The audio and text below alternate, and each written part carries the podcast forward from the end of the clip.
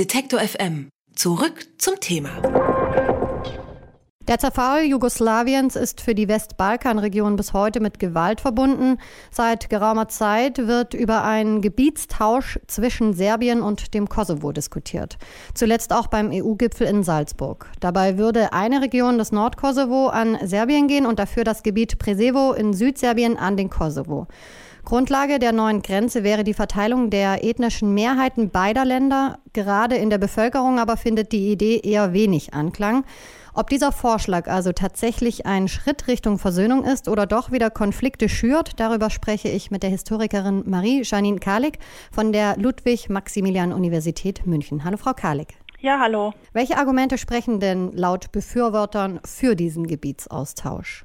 Also für einen Gebietsaustausch kann man eigentlich nur sein, wenn man in streng nationalistischen Kategorien denkt. Also äh, meint, dass alle Serben in einem Staat leben müssen oder dass historisch bedeutsames, mythologisch aufgeladenes äh, Gebiet an den eigenen Staat angeschlossen werden kann und muss, beziehungsweise dass alle Albaner in einer Art großalbanischen Staat leben sollen. Ansonsten kann man dem Vorschlag eigentlich wenig äh, praktische Relevanz abgewinnen. Es wird ja behauptet, dass ein solcher Gebietsaustausch die Voraussetzung dafür wäre, dass Serbien Kosovo anerkennt und damit den Weg frei macht für eine schnellere EU-Integration. Also Serbien verhandelt ja bereits und äh, die EU hat erklärt, dass eine Anerkennung Voraussetzung wäre für den Beitritt. Umgekehrt will auch natürlich Kosovo seine EU-Integration beschleunigen und ist auf einen Ausgleich mit Serbien bedacht, will durch ein wie auch immer geartetes Abkommen, sei es durch Gebietsaustausch oder anders, endlich eine äh, Mitgliedschaft in der UNO erwirken. Und da liegen alle möglichen Vorschläge auf dem Tisch, unter anderem auch der Gebietsaustausch. Ich selber bin der Meinung, dass das nicht sehr realistisch ist.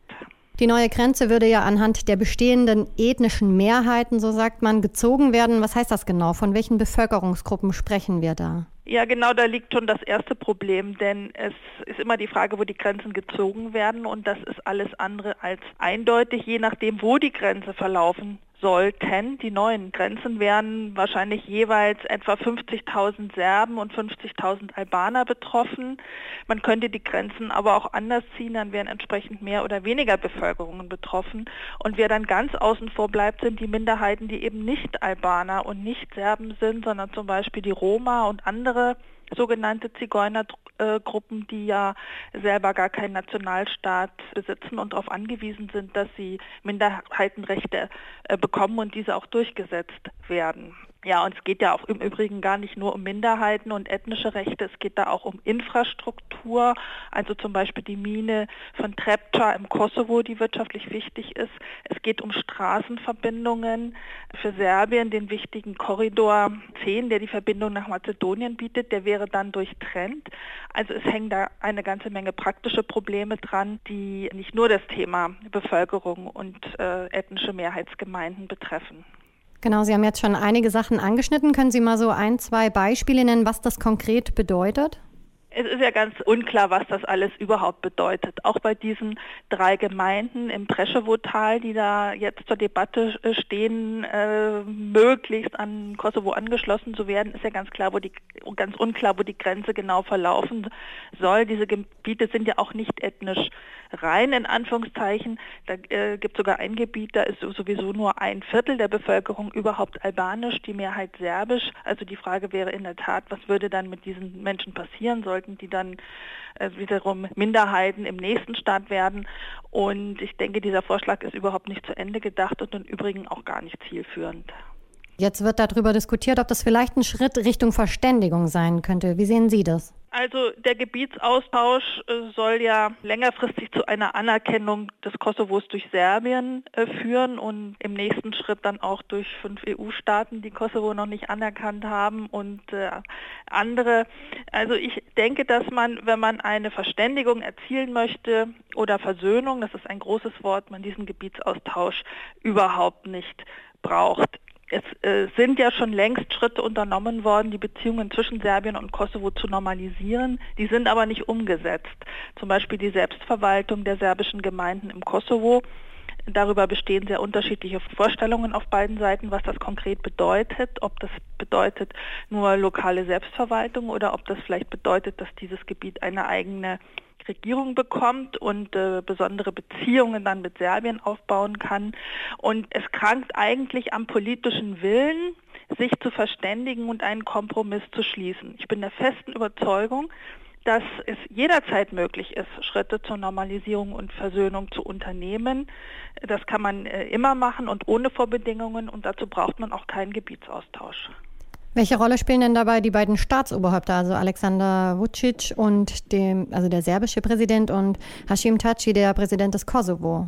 Die spielen äh, eine Hauptrolle, aber ihr Verhältnis ist problematisch. Ein Treffen im äh, September zwischen beiden ist ja geplatzt. Serbien hat Kosovo Täuschungen vorgeworfen und Drohungen und Lügen. Und Saci findet auch keine besonders guten Worte für den serbischen Präsidenten Vucic. Und das hat damit zu tun, dass die beiden ganz unterschiedliche Interessen besitzen und dass die jeweiligen Vorschläge und Vereinbarungen einerseits vage und ambivalent sind und andererseits eben auch ganz unterschiedlich gedeutet werden. Es gilt übrigens auch für diesen Gebietsaustausch, bei dem überhaupt nicht klar ist, was das genau bedeuten soll, ob das wirklich heißen soll, dass da Ländereien ausgetauscht und völkerrechtliche Grenzen neu neu gezogen werden sollen. Äh, Herr Saci hat zum Beispiel immer nur von Grenzkorrekturen mit Serbien gesprochen, durch die albanisch besiedelte Gemeinden dem Kosovo zugeschlagen würden, hat aber selbst nie davon gesprochen, dass er tatsächlich serbisch besiedeltes Territorium auch abtreten würde, äh, sondern meint unter wahrscheinlich eigentlich nur, dass die bereits vereinbarte Selbstverwaltung endlich umgesetzt werden soll. Und insofern ist es auch sehr problematisch. In beiden Ländern gibt es sehr viel Kritik an diesem Vorschlag und besonders Saci steht sehr stark unter Beschuss wegen dieses Vorschlags und dieser möglichen Verhandlungen durch seinen eigenen Premierminister. Die Opposition ist da ganz eindeutig negativ positioniert und alle beide haben im Grunde genommen gar nicht so viel Handlungsspielräume. Also viel Diskussion. Sie haben es vorhin angesprochen. Beide Länder haben ja vor, auch irgendwie mal zur EU beizutreten. Wie wird dieser Vorschlag denn von Seiten der EU bewertet? Das wird unterschiedlich bewertet, aber mehrheitlich doch negativ, denn die EU muss natürlich fürchten, dass ein solcher Austausch zum Präzedenzfall werden kann. Es ist zwar einerseits so, dass äh, sowohl die KSZE als auch die UN-Charta Grenzveränderungen erlauben, sofern sie auf beiderseitigem Konsens beruhen. Also rein völkerrechtlich gesehen wäre ein solcher Gebietsaustausch möglich aber er könnte natürlich zum Präzedenzfall werden und äh, Minderheiten in anderen Ländern oder Bevölkerungsgruppen in anderen Ländern dazu ermutigen, nun äh, ebenfalls sowas zu fordern. Und äh, besonders gefährdet ist der Nachbarstaat Mazedonien. Dort ist ein Viertel der Bevölkerung albanisch. Und wenn wir jetzt anfangen, gegenüber Serbien neue albanische ethnische Grenzen zu ziehen, steht natürlich die Frage im Raum, warum es nicht auch den Albanern in Mazedonien dann erlaubt sein sollte, einen Anschluss an Kosovo Kosovo äh, zu fordern. Beziehungsweise, wenn wir nach Bosnien blicken, ist die Lage noch schwieriger.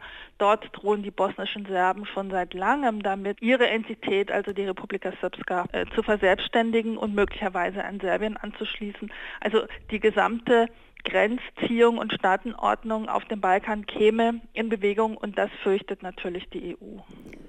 Die Idee neuer Grenzen zwischen Serbien und dem Kosovo anhand ethnischer Bevölkerungsgruppen wird bereits seit einiger Zeit zwischen den Ländern verhandelt. Allerdings stößt der Vorschlag in der Bevölkerung und nicht nur da auf viel Widerspruch. Über die Konsequenzen und die mögliche Annäherung der beiden Länder habe ich mit Historikerin Marie-Janine Kalik gesprochen. Sie forscht und lehrt zu ost- und südeuropäischer Geschichte an der LMU München. Vielen Dank für das Gespräch. Sehr gerne. Alle Beiträge, Reportagen und Interviews können Sie jederzeit nachhören im Netz auf detektor.fm.